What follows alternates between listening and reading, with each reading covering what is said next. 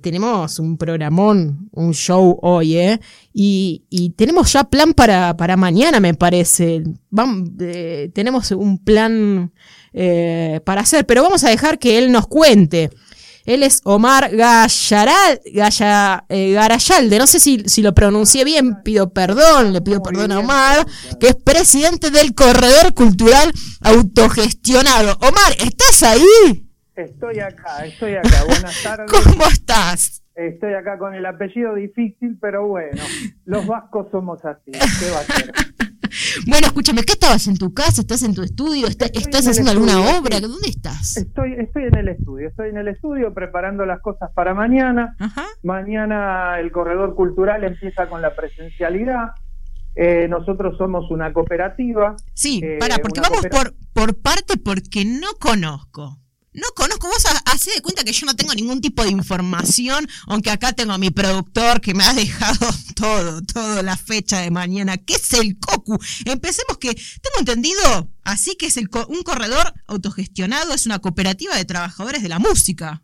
Exactamente, de trabajadores de la música. Mira, esto empezó eh, en plena pandemia, sí. Eh, la idea de armar un corredor cultural y bueno, con gente conocida de Mar del Plata, eh, empezamos desde acá de Buenos Aires a trabajar en conjunto con la gente de Mar del Plata eh, a hacer este, transmisiones en streaming, porque no se podía tener la posibilidad de hacer los recitales en vivo. Claro, sí, sí, sí, se había, con la pandemia se paralizó todo, todas las actividades. Exacto. Y bueno, esto tuvo tanto, tanto éxito que nos empezaron a contactar desde varios países y terminamos transmitiendo no solo desde acá, desde Argentina, desde varios lugares, sino que llegamos a transmitir Cuba, Colombia, Brasil. Todo Latinoamérica, eh, extraordinario. Latinoamérica, este, Barcelona. Eh, espectacular, la verdad, mucho Mar del Plata, ¿no? Y varios lugares de acá de Argentina también. Sí. Y bueno, y ya la etapa del streaming, bueno, este, ya una vez que logramos este, poder este, transmitir todo lo que, que, pudimos, contactarnos con músicos de todo el mundo. Bueno, eh, se nos empezó la idea de armar la cooperativa para cuando la posibilidad de la presencialidad estuviera este, al alcance de, poder armar algo y, mantenerlo con continuidad, ¿no? Porque no queríamos empezar y que vuelta otra vez a, tener un, aislamiento preventivo y bueno, las medidas de seguridad. Entonces, bueno, decidimos esperar hasta que las condiciones estuvieran dadas. Claro, porque tampoco se sabía los tiempos, pues fue para, para todo el mundo, fueron nuevos tiempos, nuevo, nuevo, reloj, ¿no? Por decirlo de alguna manera, enfrentarse, la cultura se, se tuvo que readaptar de alguna manera. Yo, eh, personalmente, yo veía que compañeros del teatro, del cine, muchos usaron la plataforma, empezaron a usar el, qué sé yo, el Instagram, eh, otras herramientas digitales para poder eh, también estar en contacto, aunque sea con, el público, con amigos, ¿no? ¿Cómo fue para vos? Te quiero preguntar esto personalmente. ¿Cómo, cómo te, de alguna manera, siendo, siendo artista de, de, este palo, ¿cómo, cómo, personalmente, cómo lo viviste, no? Porque eh, bueno, estamos hablando después de dos años de, pandemia, de, crisis que ya veníamos, ¿no? Difícil. Eh, ¿Cómo fue para vos? Esto, esto es un paréntesis porque, bueno, yo soy así, voy preguntando. Me interesa saber cómo también sobre, sobrevivieron también como artista, ¿no? Pero mira, yo, eh, yo hace 35 años que eh, doy clase de guitarra. Soy guitarrista y doy clase de guitarra. Y desde 2009 que doy clase online, aparte de las presenciales. Ajá, ya venías dando, claro.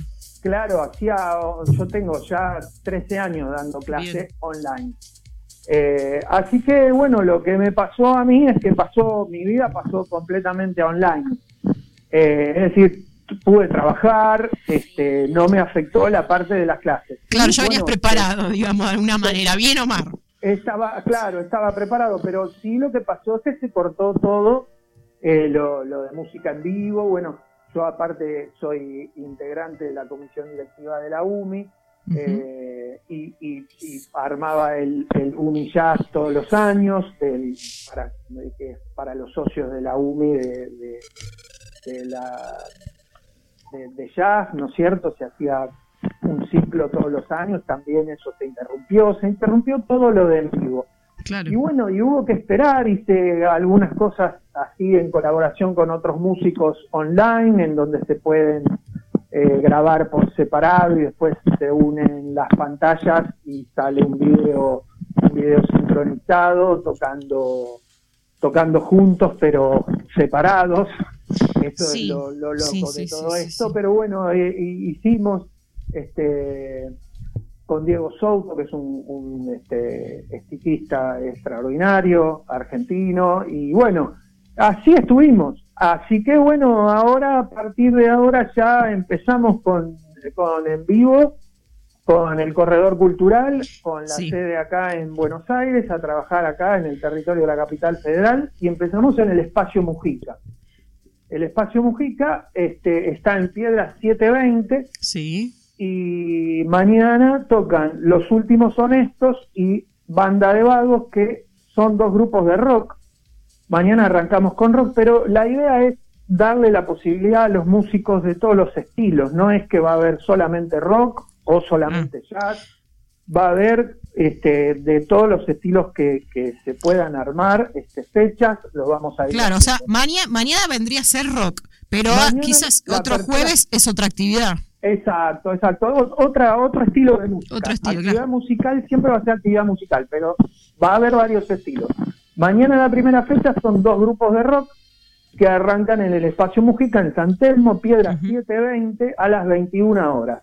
La entrada es libre y gratuita, este, así que los invitamos a todos a, participar porque la idea es que podamos este, volver a reencontrarnos después de tanto tiempo, volver a disfrutar de, la música en vivo y de lo que la música en vivo representa como, como, como juntada social, ¿no es cierto? Sí, sí, sí. Con amigos y, conociéndonos y viéndonos de nuevo las caras. Tal cual.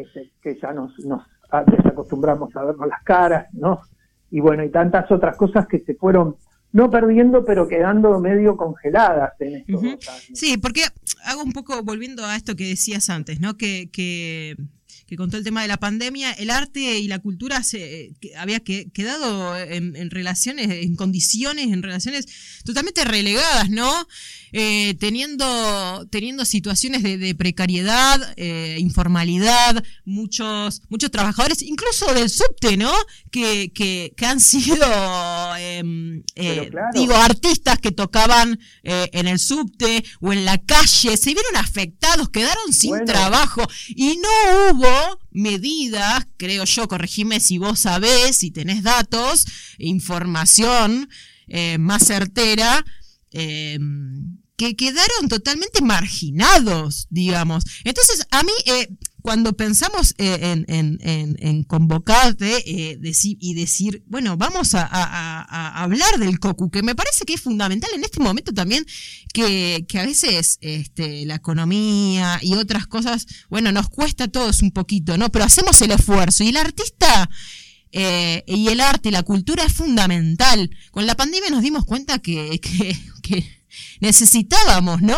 Eh, que esto antes quizás no lo teníamos tan en cuenta y, hoy es, creo que es fundamental el trabajo de, los artistas. Precisamente la palabra que acabas de decir, el trabajo. El ser artista es un trabajo, somos trabajadores mm. de la cultura y bueno, ahora en, una cooperativa de trabajo este, nos tenemos que identificar todavía mucho más con la palabra trabajo, es el trabajo de la cultura. Eh, por eso, bueno, cuando vos me recién nombrabas todo lo que pasó con los artistas del subte, yo estuve metido en toda esta movida de ayuda a través de la UMI. Este, bueno, la UMI dio unos subsidios este, por un convenio que se firmó con Spotify, que fueron para, para una gran cantidad de músicos, de muchísimos, Después el INAMU también dio subsidios, el Ministerio de Cultura dio subsidios, o sea, estuvo, estuvo el apoyo y la ayuda que se pudo dar, que fue, que, a ver, nunca es suficiente en una situación como esta, pero estuvo, se estuvo presente. Eh, pero bueno, este, ahora hay que recomponer todo nuevamente. Eh, el tejido socioartístico, por decirlo de alguna manera, porque hubo proyectos artísticos que quedaron parados estos dos años, grupos grupos este, estables que quedaron sin ensayo y sin nada durante los dos años sin producir, sin producir videos. Se paró mucho, mucho toda la rueda, salas de ensayo, o sea, hay, toda una rueda muy grande, sonidistas, eh, todos quedaron este, pedaleando en el aire. Y bueno, ahora hay que ir reconstruyendo de a poco y con el corredor cultural, bueno, es la, el objetivo nuestro es, bueno, generar la fuente de trabajo para que los trabajadores de la cultura tengan un ingreso digno eh, y bueno, y pueda darse esto de que no solo sea eh, la cuestión del trabajo, sino de la expresión cultural y de la soberanía cultural, que es fundamental. Sí. La soberanía cultural tiene que ver con la cultura que se hace de abajo hacia arriba, generada desde las bases, eh, y no a través de multinacionales del disco o de lo que fuere que nos imponen modelos eh, no, no, no originales, por decirlo de alguna manera, eh, del lugar donde se tiene que generar la cultura, sino que son implantados desde otro lugar que, bueno, que no es la cultura de base que pretendemos este, fomentar desde el corredor cultural. Es muy interesante lo que decís, Omar. Eh, si nos está escuchando algún oyente, eh, algún artista, eh, profe de música, o chicos que tienen bandas, ¿se pueden acercar a la cooperativa? ¿Cómo tienen que hacer? ¿Vos qué consejos le darías? Nos pueden buscar en Facebook eh, Corredor Cultural Autogestionado, que nos busquen en Facebook y esa es la página nuestra, desde ahí tenemos todos los streaming que hicimos eh, y de ahí nos pueden contactar este, si les interesa participar en toda la movida de la cooperativa. Este, esto recién empieza, así que el terreno es fértil para, para que todos los compañeros trabajadores de la música eh, se integren a, a este proyecto que aspiramos a que crezca y crezca y crezca. Bien, si, si por ejemplo se vienen desde Mar de Plata, de la costa atlántica, de otras ciudades, ¿pueden también participar eh, o tienen que ser nada más que, residan acá en Buenos Aires? No, no, la idea es que esto con el tiempo este, vaya, vaya generando este, cooperativas en, en distintos lugares. Bien eh, mm. para poder hacer intercambio, por eso el nombre de corredor cultural. ¿sí? O sea, nosotros arrancamos con la cooperativa acá, pero después este, queremos, queremos que haya cooperativismo en los demás lugares para poder hacer convenios entre cooperativas y poder armar y autogestionar nuestros propios espectáculos sin depender de un tercero, sin depender de un productor, dependiendo del trabajo y de la autogestión de los mismos artistas que generan el hecho artístico. Bueno, que quedó, la verdad, eh, Omar, muy, claro, muy claro tu mensaje.